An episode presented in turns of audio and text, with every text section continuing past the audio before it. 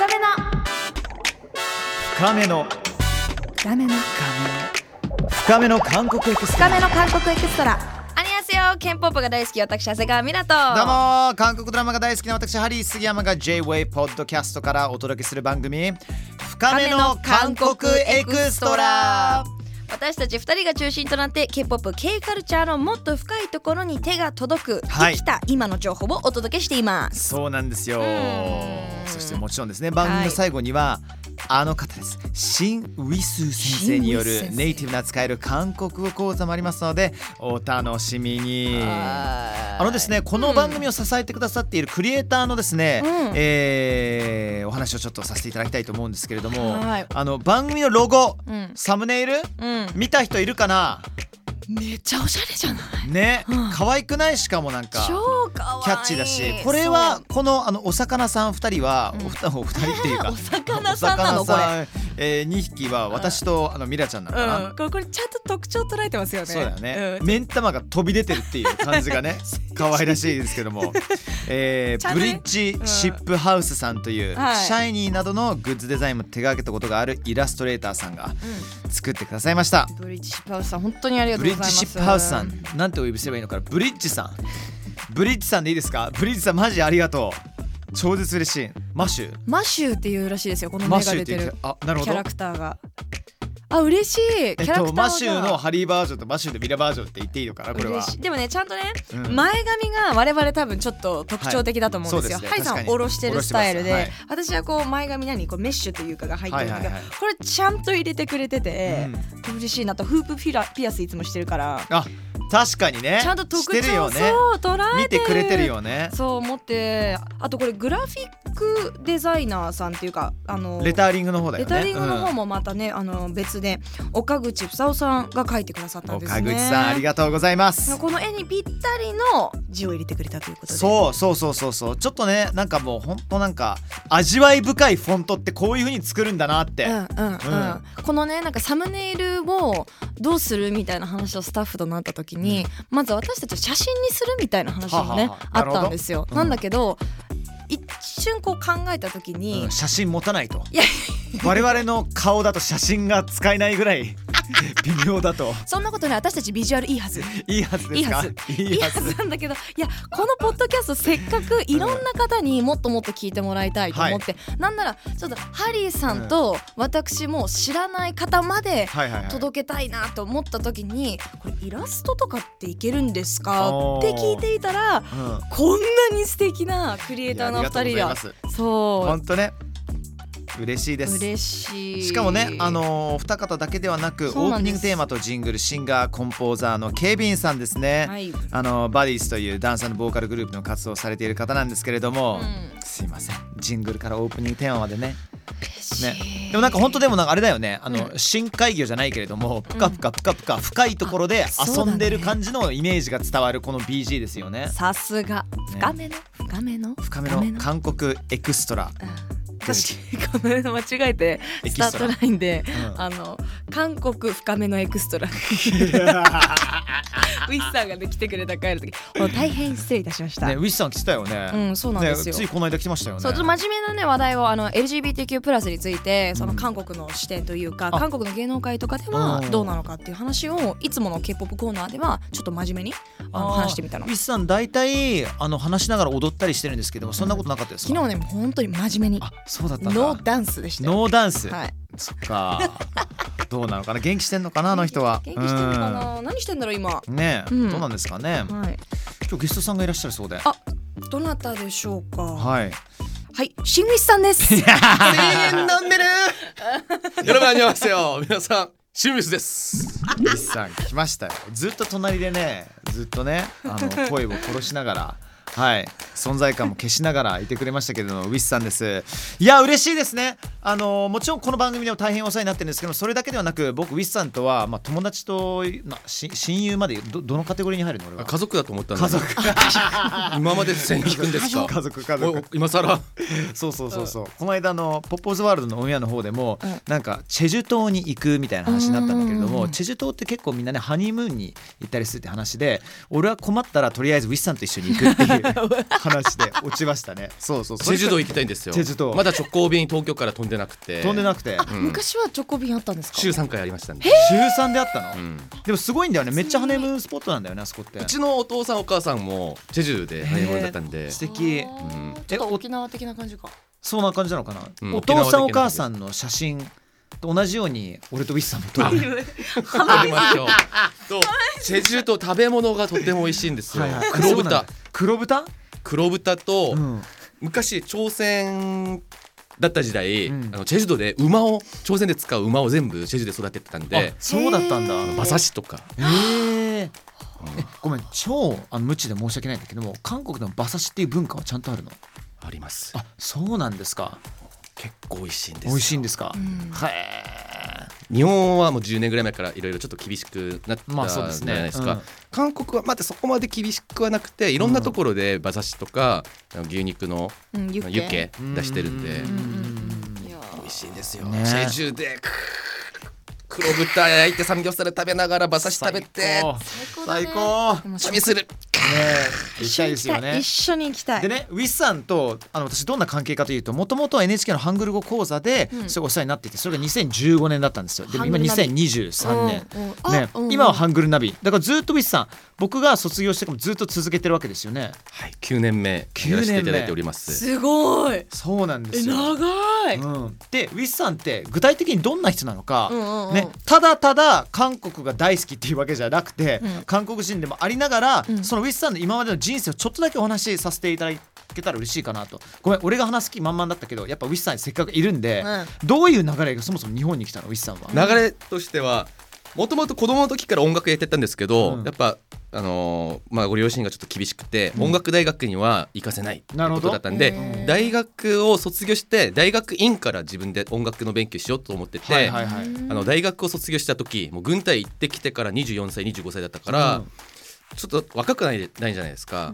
それで、うん。なんか海外で自分でバイトとか稼ぎながら学費とか生活費が全部稼げる国、うん。で音楽的に進んでる国がどこなんだろうって調べてみたら結局アメリカとかイギリスドイツはなんか学生がバイトをするっていうのもすごい厳しいし、うん。確かに。オーストラリアと日本しかなかったんですけどこれオーストラリアの音楽はそこまで影響を受け受けてなくて、はい。うんでも日本の音楽って言ったら僕あのヌジャベスさんから、あの FPM さんとか大師ダンスとかその日本のジャズアクシッドジャズをベースにした、うん。あのい EDM の DJ たちの音楽。それを学生時代に聞いてたの？ファンタスティック・プラスティック・マシもちンさんとろんもちろん。かマジか。で日本に来てなんか、うんクラブ行ったら本当 FPM と田中田中さん普通にいるし。あもう、ね。クラブじゃなくて友達があのあゆがいけんさんがあるおっさんを紹介してくれたんですよ。うんあるおっさんも？1時間ぐらいうん。なんか喋っててあーこの人音楽詳しいなって思って、うん。あではまた会いましょうみたいな感じでバイバイしてからケンさんが「どう?」会ってみたらって言ったら「えだ誰どなたですか?」って「えなんかファンってお前が言ったじゃん」みたいな。それでせっかく席席作ったのに。誰だったの？それ。で FPM さん？はでもなんか紹介する時あはじめまして FPM です」って言わないじゃん。そうね。あいやももちろん田中さんはもう本当にああよろしくみたいな感じだからさ、そういう方なんですね。でも田中さんは田中さんでただあんまり顔出してない時代だったってことなのかな FPM の。そうです。2009年の4月ぐらいだったんで。懐かしいですね。そそういう日本のあのスクエア・エニックスってゲーム会社の音楽とゲーム音楽とかうん。もす,、すごいと思ってたし僕あのうん。ウィーレズやってたからウィーレの音楽のセレクションすごいなって思ってて、はいはいはいはい。やっぱ黒人が持ってるグルーヴ感はうん。自分にはちょっとないなと思ってたんですけど、うん。やっぱ日本の方が表現してる細かいあの音楽の表現とかプロデューシング能力はちょっと勉強したいなと思って、うん。大学院をその日本であの日本日本大学芸術学部っていう日芸に入って音響の勉強をさせていただいたのがったんだ。2009年からです。そもそもウィスさん実は生まれはどこなんだっけ？生まれ東京です。生まれ東京なのよ。そうなの？今はないんですけど東京銀座の築地山院っていうところそういう病院で生まれました。おしゃれ。個人情報が。でそっから韓国に戻ってってい3う歳ぐらい3歳半ぐらいに、うん。あのソウルに戻ってまだ25歳に戻ってきましたえじゃあもう3歳の時点でちょっと日本語はじゃあ当時はできたってことですか？当時は日本語がメインだったらしいんですよ。お姉さん2人はもう日本で幼稚園通ったりしてるからお姉さんと仲いいからずっとお姉さんたち日本語になってて。でも全部フォーマットされて脳のな脳の中全部にジャパニーズフォーマットになってうん。韓国語がもうベースっていうか韓国語しか入ってなかったんですけど母親がお姉さんたちが日本語を忘れないようにずっと家でリビングのテレビを NHK をつけてたんですへえで普通になんかラジオ的な感覚でテレビを流してる時はずっと NHK の番組が流れてたんでそれその影響がちょっとあったのか他の人よりはちょっとずっと日本語とか日本文化に関しては、うん。親しみを感じてたアンテナがピピピッとしてたんですね、うん俺ねいつもねウィスさんを友達とかにいろいろ紹介するときにはえ今は NHK で NHK のグローバルっていうなんだっけ？なんて NHK 表ワールド NHK ワールドのアナウンサーでありながらもともとは音楽プロデューサーでありヒップホップアーティストでもあったっていうみんなねえええって情報量多すぎみたいになっちゃうんだけど本当そういう人生を歩んできたわけよウィスさんは。今でも納得がいきました。ちょうどそのスタートラインに出ていただいた時に、うん。ご紹介がその韓国語アナウンサー、うんうん。ラッパーのシン・ウィスさんっていうでもねそこを説明する、ね、時間もなくてすごい本当申し訳ないんだけど、うん。てか今日今納得がいきました。納得した？一個じゃやっぱりその肩書きって収まらないんですよね。いろんなこう人生があるから、みんなそれぞれ。だから NHK の、まあ、いわゆるアナウンサーなのにいろんなグループのプロデュースとかいわゆるラップコーチなんて言えばいいのかなそこはウィスさん。ラップの先生ラップの先生最高じゃん。ラップの先生やってるの、うん。2006年にラッパーとして韓国でデビューして。いやそうなのよ。その後？そういうことなのよ。その後？その後なんか結局僕が日本に来たっていうのは、まあ、韓国で売れてなかったってことなんですけど、あ韓国にいてその後日本の大学院に来たの、うん、へえなるほどでもう大学院日本に大学院の勉強のために来た、まあ、時点から作曲の仕事をやっててで学校大学院通いながら韓国の k p o p のアイドルに曲提供をやりつつ自分でも曲、まあ、作ってたまたまなんか縁があって NHK ワールドでなんか韓国語と日本語と英語喋れる人を探してるよみたいなうん話聞いてなんか経験としてアナウンサーのテストとか受けてみるのもいい経験になるんじゃないかなと思ってうん。受けたらたまたまちょうどそのタイミングがちょっとエンタメ性を持ってる人をちょっと取りましょう探してるっていう段階でタイミングがよかったなタイミングが深めの韓国エクストラじゃあそんなウィスさんは今日我々にうん。ラップなのかそれともニュース原稿の読み方何を教えてくれるんですか？今日はですねなんか外国語の勉強とか学習になっちゃうと結構重いんじゃないですか。はあ、はあはあはあ。なんかその机に座ってテキスト開いて、うん。こうページめくりながら勉強するの苦手ですっていう方もいらっしゃると思うんで、うん。楽しくどうすればその韓国文化 K カルチャーを楽しみながらどうすれば勉強できるのかっていうそういうコツっていうか韓国語の勉強ですか今日はじゃあ。Yes 来ましたよ。やっぱりねこの番組一番最後にねウィスさんがねはいいろんな韓国語をあのお伝えいただけるんで、うん。そもそも、うんじゃあね韓国に対してめっちゃ興味あります。だけどやっぱり言葉が少しわかるかもしれないけどそこからもう一歩ね深くいきたい。あなたという方のために、ウィスさんがだって僕もミラもさまあ僕も1年がっつりやりましたけどもほぼほぼ全部忘れてる、うん。でミラもちょっとかすったぐらいだっけ？かすったどころか私、うん。そもそもね言語の勉強をしたことがないんですよ、ね、なるほど。英語も子供の時に育つ過程で覚えちゃったもんだから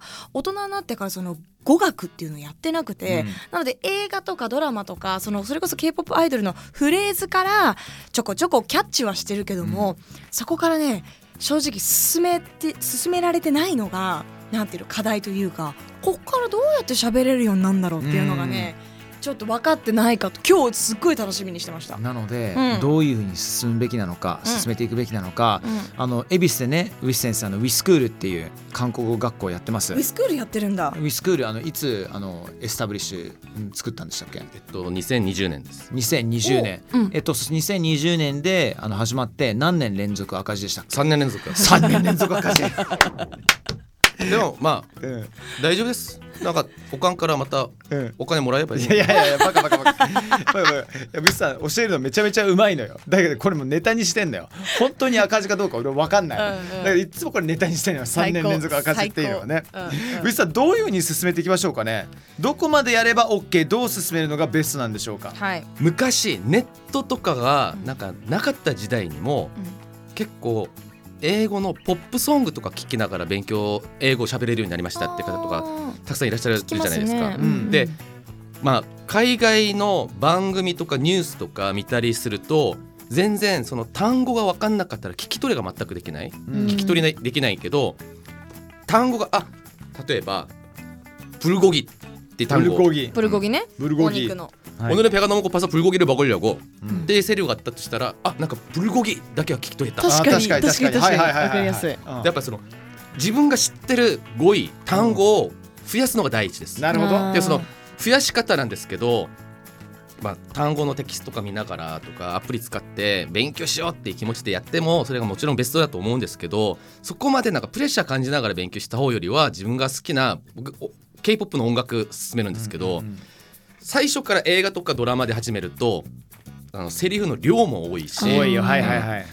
あの2時間ぐらい見ないとリピートされないし、うんうん。2時間分のリピートって大変なんで大変大変。3分とか4分ぐらいの k p o p の曲を携帯でアプリでこの歌詞見ながら聴けるし、そういうことね、うん、で歌詞の内容って一回調べてうん。その後か発音チェックしてからリピートして聞くとそのうちある単語にはそのそその曲の中に入ってる単語には耳が慣れていくと思います。うん。めっちゃわかる。例えばよく K-POP で出てくるのは「ポゴシポ」例えばなんかニュージーンズの歌とかで出てくるからでも「ポゴシポ」ってなんだろうって言って結構いろんな歌に出てくる。うん。で会いたいっていう意味なんだけどってなると曲の中で「ねえねえねえねえポゴシポ」だけ聞こえてくるんだよね。うん。フレーズが。でそっち K-POP じゃん、うん。こっちは韓国ドラマ大好きだから、どうしても頭に入ってくるフレーズっていうと文章っていうかあのセリフの一番頭なの。ね、うん。例えば「ちょんまりょ」とか「クロム」とか「クロニカ」とか「やー」じゃないの。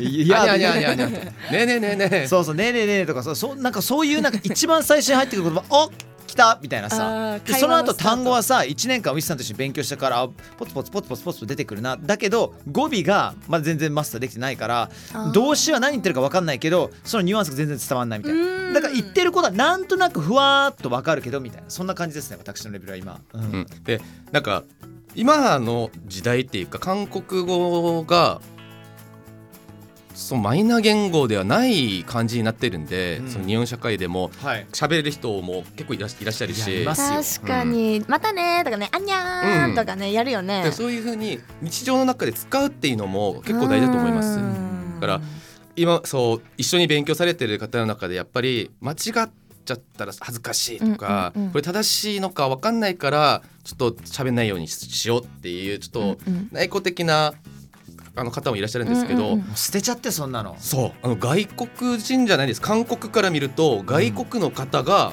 韓国を勉強されてて間違いのって当たり前なんですよ。うんうんうん。でそうだよ。うん、優しい。間違えて当たり前でだし正しければすごいになるからうんうん。そう恥ずかしいって思わずにガンガンガンガン喋って、もし間違ってたら相手のネイティブの人とか韓国語に直してくれるはず。うんうんうん。日本の方って優しいからあこういうことなんだなって自分の中で理解してその次に進むんじゃないですか。うん、あんまり人にね指摘しないで、うん。うんうん。韓国の我々の民族は間違ってることに対してそう指摘するのが好きなんで あ今の発音それじゃないとか、そういうあのちゃんと言ってくれます。優しい。これね俺ねウィスさんと一緒に韓国行ったの、2015年のあのほぼほぼ大晦日です。え大晦日じゃないの大晦日だ。大晦日。大晦日。じゃなくてザほぼザ大晦日で遊びに行きましたね。その時にもなんかウィスさんの友達とか結構俺に言ってくれた。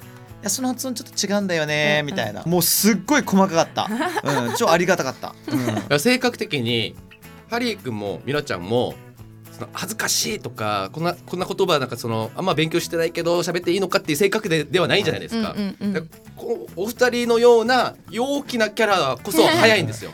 覚えるのね。だろう。ね。勉強ちょっとうるさいから我々。えこれちょっともう一歩聞いていいですか？ガチでこの番組通して私韓国語をできるようになりたいと思ってるんで、はい。あのじゃあ k p o p でなんていうのかさっき言ってたみたいなフレーズを少しずつキャッチするように耳ってことだと思うので、うん。耳で覚えます。その後例えば本屋さんとか行くとハングル書く練習とか、次のステップって言ったらいいのかな？この全体的な喋れるようになるまでのジャーニーが知りたいの。まずははい、あの耳慣れさせます、はい。その後は、うん。その曲を歌をうん。真似しながら、うん。K-POP の歌のように歌える？うん。普通にポップソングの練習する感じで。で韓国語の歌を歌うことで日本語を喋る時より歌う時ってあの顎を開けたりはい口を大きくしたりするじゃないですか、うん韓国語は日本語より喋る時まあ23倍以上は顎を開けたり口を大きくしたりするんはいで歌いながら発音練習をした方が最初の段階で間違いその間違った発発音のやり方になっちゃうと、なるほどね後で直すの大変なんで。抜けないね。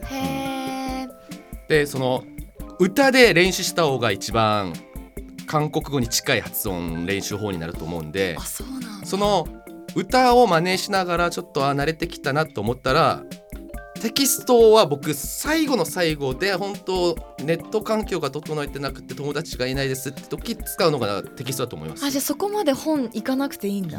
そうテキストは後で資格その検定試験受けますとか、うそういう就職とかその大学も学校の卒業のためになんか資格取らなきゃといけないけませんってなった時見るのがテキストで、次のステップだと僕 YouTube や、うん。そのまあ動画コンテンツで人の口の形とか表情が見れて、うん。音声が自分で直に聞こえてくるコンテンツを使った勉強法がいいと思います。こ。れだから今時ですよね、うん。なんか思ってたのはやっぱりまずは本屋さん行って初級編みたいなのを買ってそこからちょっとずつ k p o p とかなのかなと思ったらいやいやもう今目に見えるもの聞こえてくるものを一旦脳に入れてちょっとずつ覚えて最後の最後に整えるぐらいでもしくはやらないかもしれないっていうことでしょうんテキストは。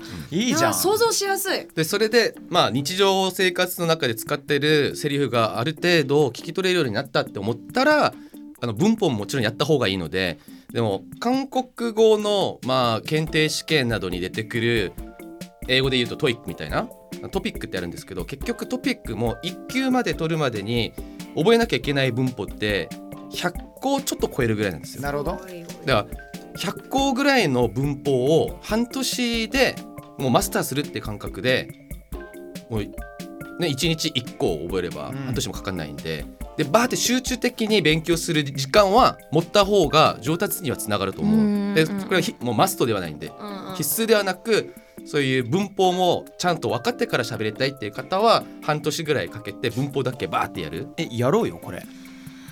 ななんかさうんあのー検定？検定まではいくかどうかわかんないけれどもなんか定期的にウィスさんスタジオに来ていただいてそうしたい。そうそうそう。ちょちょっとしたなんかさレベルチェックしたい、レベルチェックっていうのはいいんじゃないの、うん。定期的に。来年の今頃には、スペシャル番組で2人が韓国語でそうだ全部やるっていう。ねオール韓国語でまあまあそうだね。やっていきたいと思う。やばいやばいやばい。ハードルやばいを上げてく。やばいやばい。またぜひ。また来ていただきましょうか。んんんということさで、はい、今回、えー、新ウィスさんのおによる韓国語講座をしていただきましたけども、この後も、えー、韓国語講座ございますので、そうなんですよ。はい、深めの韓国エクストラ最後までね楽しんでください。ウィスさんありがとうね。やだ。俺帰るの？深め